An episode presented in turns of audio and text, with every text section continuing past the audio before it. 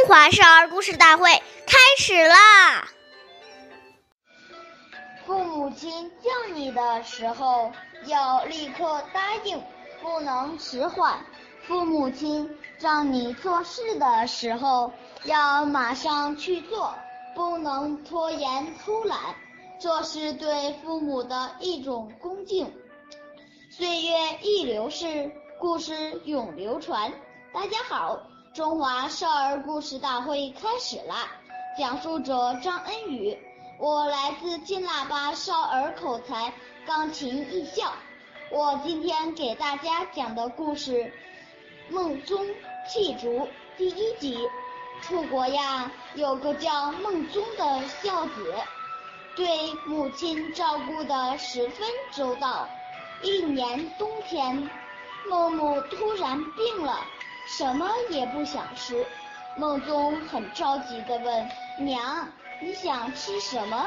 孟母说：“我只想喝一碗新鲜的笋汤。”孟宗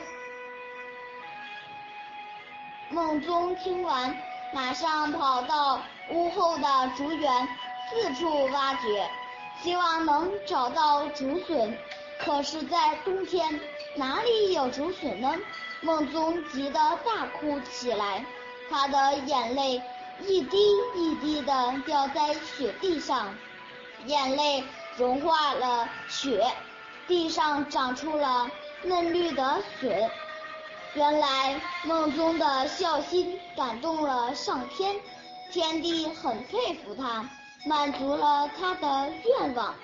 下面有请故事大会导师王老师。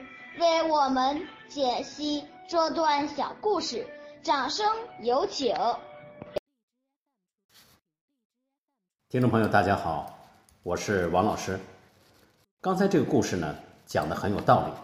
下面呢，我就给大家解读这个故事。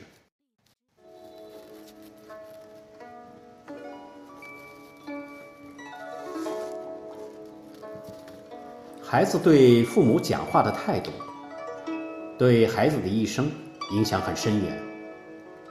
当他在与父母应答之时，所形成的孝心、尽孝心时，就为他以后的发展奠定了良好的基础。如果父母叫我们的时候，我们拖拖拉拉，那就是一种傲慢，就不算尽孝心了。子游问孔子。以很丰厚的生活奉养父母，这个算不算是尽孝呢？孔子讲：“至于犬马，皆能有养，不尽，何以别乎？”意思是说呀，如果对父母没有恭敬心，那么养父母跟养狗、养马有什么区别呢？哪能叫尽孝呢？所以，孝，第一要培养的是敬。一切人伦之道，都是要以爱敬心为基础的。孝，必定要跟着恭敬心联系起来。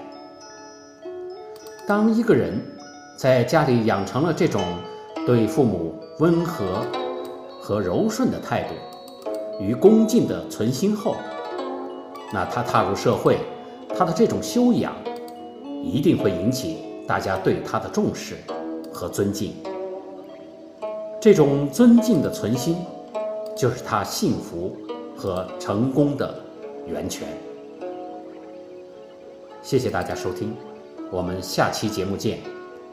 我是王老师。